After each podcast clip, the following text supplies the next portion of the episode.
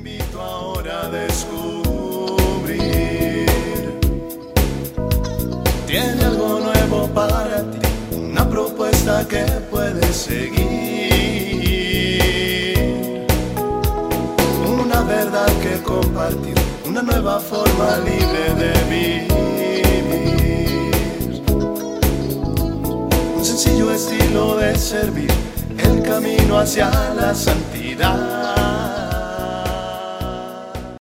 Hola, qué gusto encontrarnos en otra cápsula de paz y bien. Le pedimos al Espíritu Santo que nos acompañe en estos minutos de reflexión, de paz, de encuentro con el Señor.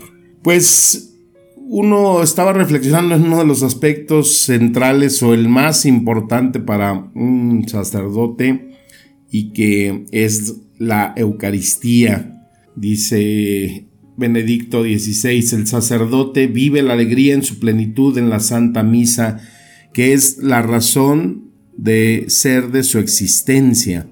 Porque durante la misa de cada día el sacerdote se encuentra cara a cara con Jesucristo y en ese preciso instante se identifica, se hace uno mismo con Cristo, convirtiéndose no solo en otro Cristo, sino que es verdaderamente el mismo Cristo. Y es que la Eucaristía para nosotros católicos es el centro, el eje, el culmen de nuestra fe.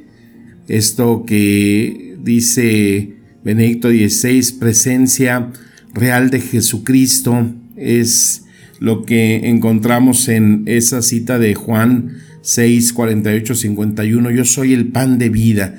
Sus padres comieron el maná en el desierto y murieron. Este es el pan que baja del cielo para que quien lo coma no muera. Yo soy el pan vivo bajado del cielo. Si uno come de este pan, vivirá para siempre. Y el pan que yo le voy a dar es mi carne por la vida del mundo. Es retomar entonces este caminar que tuvo ese pueblo judío por el desierto y que en esa travesía pues sabemos que Dios lo alimenta con ese maná del cielo. Es esa presencia de Dios a través del alimento y que ahora en este regalo que nos da a través de Jesucristo su Hijo, ha querido quedarse en nosotros en esta forma, en esta forma de alimentarnos, en esta forma de estar nutriendo nuestro espíritu a través de su palabra, a través de esa comunión. Sin embargo, pues no deja de ser un acto de fe, no deja de ser algo que eh, Dios nos da y que nosotros constantemente debemos de pedirle al Señor este regalo, este sentido de lo que esto significa para nosotros como cristianos. Esto que tanto escándalo causó en esos judíos, ¿no? Cuando dice ahí Juan 6:52, discutían entre sí los judíos y decían, ¿cómo puede este darnos a comer su carne? Jesús les dijo, en verdad, en verdad les digo, si no comen la carne del Hijo del Hombre y no beben su sangre, no viven de verdad. El que come mi carne y bebe mi sangre tiene vida eterna, y yo le resucitaré el último día.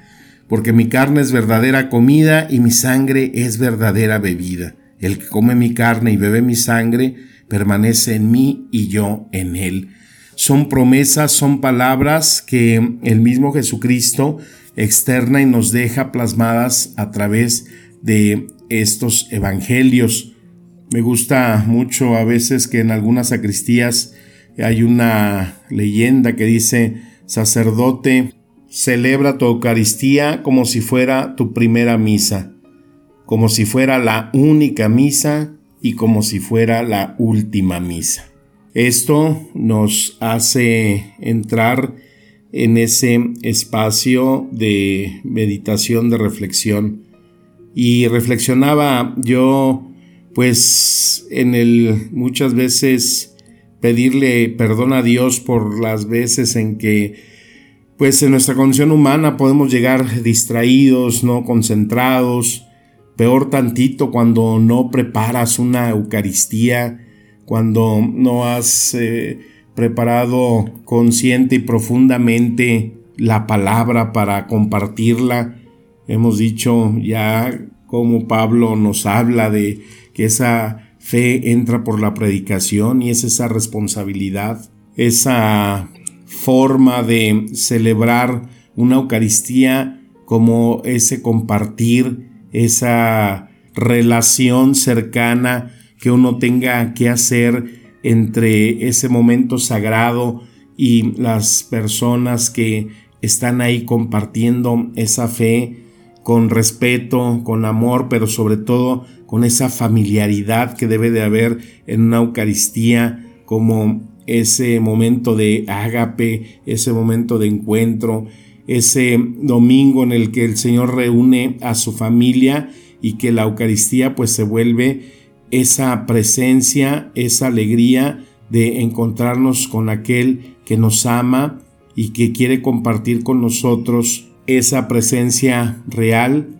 de estadía y de filiación con cada uno de nosotros. Qué importante es entonces insistir en que eh, lo sagrado no lo podemos hacer rutinario. Y cuando decimos sagrado, pues es ese centrar, ¿no? Si voy a la misa, si voy a ese encuentro con el Señor, pues estar ahí con todos los sentidos, atento, con todos los deseos de fortalecer, alimentar nuestra fe y nuestra presencia en el Señor. Pues como te digo, esto es algo que tenemos que pedir constantemente en la fe es pedirle al Señor ese regalo, ese encuentro con Él y que las circunstancias que se presenten pues no sean motivo para no vivir ese tiempo que conlleva una Eucaristía. Me refiero cuando muchas veces vamos más con una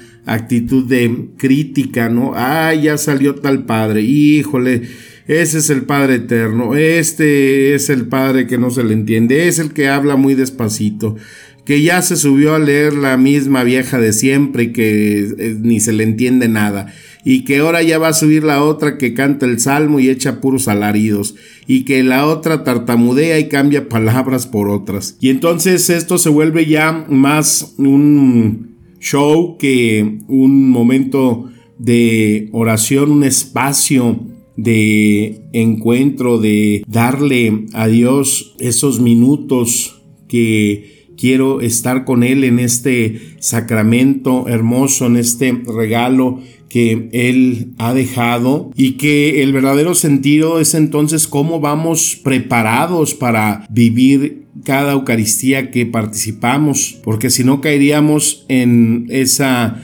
misma queja, ¿no? De esos judíos que decían, Muchos de sus discípulos al oírle dijeron, es duro este lenguaje, ¿quién puede escucharlo?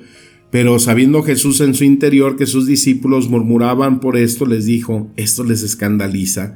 Y cuando vean al Hijo del Hombre subir a donde estaba antes, el Espíritu es el que da vida, la carne no sirve para nada. Las palabras que les he dicho son espíritu y vida, pero hay entre ustedes algunos que no creen. Entonces, participar de la Eucaristía es esto, lo que decimos en cada cápsula, espíritu y vida. Es saber que yo no voy a ir a ver quién es el sacerdote que da la misa, la que va a leer, el que va a cantar, eh, los que estén o no estén, sino voy yo con la preparación de encontrarme con Él, con Él, con Él. Y si yo voy en esa disposición, entonces créeme que la vivencia de la Eucaristía será un verdadero banquete.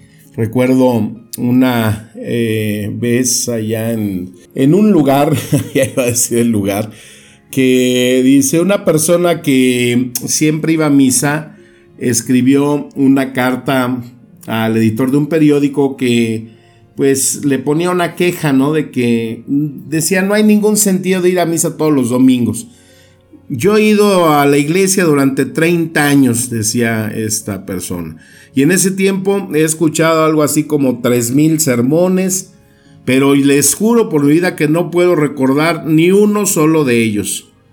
Por eso pienso que estoy perdiendo mi tiempo y los sacerdotes están perdiendo su tiempo dando sermones.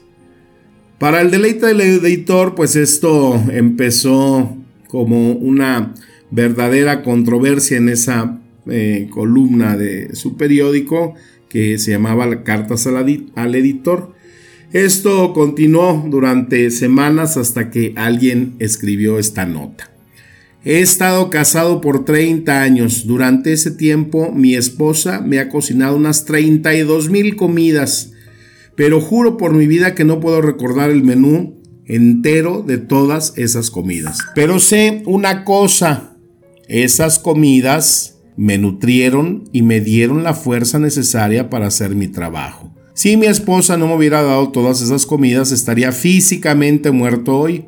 Igualmente, si no hubiera ido a la iglesia para nutrirme, estaría espiritualmente muerto hoy. Cuando tú no estás en nada, Dios sí está en algo. La fe ve lo invisible, cree lo increíble y recibe lo imposible. Da gracias a Dios por nuestra nutrición física y simplemente di, Jesús, ¿podrías atender la puerta por favor? Creo en Dios como un ciego cree en el sol no porque lo ve, sino porque lo siente. Híjole, de veras que dejan mudo estas palabras, ¿no? Este ejemplo. Pues sí, saber que ese efecto que hace la palabra, el sacramento en nosotros, pues es lo que nos sostiene, lo que nos da vida, lo que nos hace estar sostenidos en esa presencia de Dios en nuestra vida. Y como dice el catecismo de la Iglesia Católica, nosotros los cristianos vamos a misa el domingo para encontrar al Señor resucitado, o mejor dicho, para dejarnos encontrar por Él, escuchar su palabra, nutrirnos en su mesa y así hacernos iglesia, es decir, su cuerpo viviente en todo el mundo. Entonces, qué importante es que para que tú tengas siempre activa y reactiva tu fe, pues es y va a depender de en qué disposición vas a la iglesia, que es muy importante el sacerdote que debe de ser el principal motivador, que debe de tener eh, la palabra oportuna, el sabio consejo y el divino consuelo, pero pues a lo mejor no siempre es así y lo que nos lleva a nosotros entonces es el deseo de estar en esa estadía con el Señor. Eso es lo que va a cambiar todo. Eso es lo que te va a hacer vivir una Eucaristía diferente. Eso es lo que te va a hacer recibir la palabra de una forma total y plenamente diferente. Tristemente es escuchar que muchas personas se han alejado de la iglesia pues porque nunca encontraron eh, verdaderamente variedad porque siempre les tocó un sacerdote que era regañón, que era centavero, que nada más ponía a trabajar y que eh, pues no daba mucho testimonio. Pues sí, te lo puedo creer y habemos muchísimos casos de eso. Pero vuelvo a lo mismo, ¿dónde está tu parte? ¿Dónde está tu deseo de encontrarte con Él? Es triste también escuchar que ahora que se ha dispensado ¿no? este precepto por las cuestiones de eh, el coronavirus, es ver como mucha gente pues ya como que se quitó una carga de encima y dices, bueno, el que nosotros tengamos este, este precepto, este tiempo de encuentro con Jesús, no lo podemos ver como una carga, sino como un momento privilegiado, como un recordar siempre que para nosotros en las prioridades de nuestra vida debe ser y estar siempre esa presencia y estadía del Señor en nuestra vida y nuestros corazones. Que ese deseo de estar y participar siempre con gozo, con disposición y con mucha alegría en una Eucaristía sea algo que le pidas siempre al Espíritu Santo para que te ayude a tener una experiencia y una vivencia única que nos da este sacramento en el cual es fundamento y eje de la fe que hemos recibido. Que el Espíritu Santo nos siga administrando la palabra para recibir el Espíritu y la vida. Te mando un fuerte abrazo. Mi deseo de paz y bien. Amén.